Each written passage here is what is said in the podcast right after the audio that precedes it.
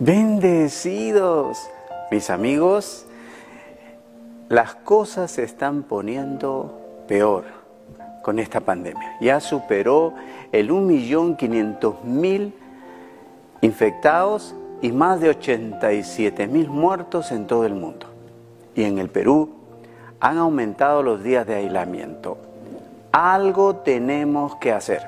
Esta lucha es de todos. No podemos quedarnos como observadores. Tenemos que ser protagonistas y salir al frente en esta lucha. Tu participación es decisiva para vencer este coronavirus.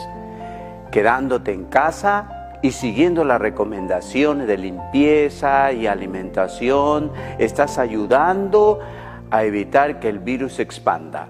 Pero no todos tienen que quedarse en casa sentados con miedo, observando y resignados a lo que eh, oigan y que vean suceder. Alguien tiene que salir al frente en esta batalla frente a este mal.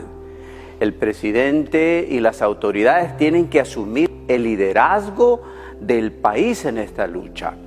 Los policías y militares tienen que salir a las calles a cuidar el orden. Los médicos, enfermeras y personal asistencial tienen que ir a ayudar a los enfermos en los hospitales y en las clínicas. Los transportistas tienen que trasladar a la gente para trabajar y hacer sus tareas vitales. Las farmacias, los bancos, los mercados y autoservicios tienen que dar asistencia vital.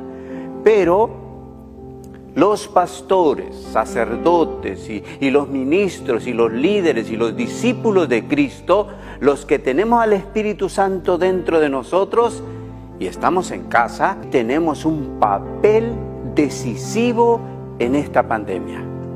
Tenemos la misión de conectar al hombre con el Creador y pedir la intervención de Dios a favor de este mundo.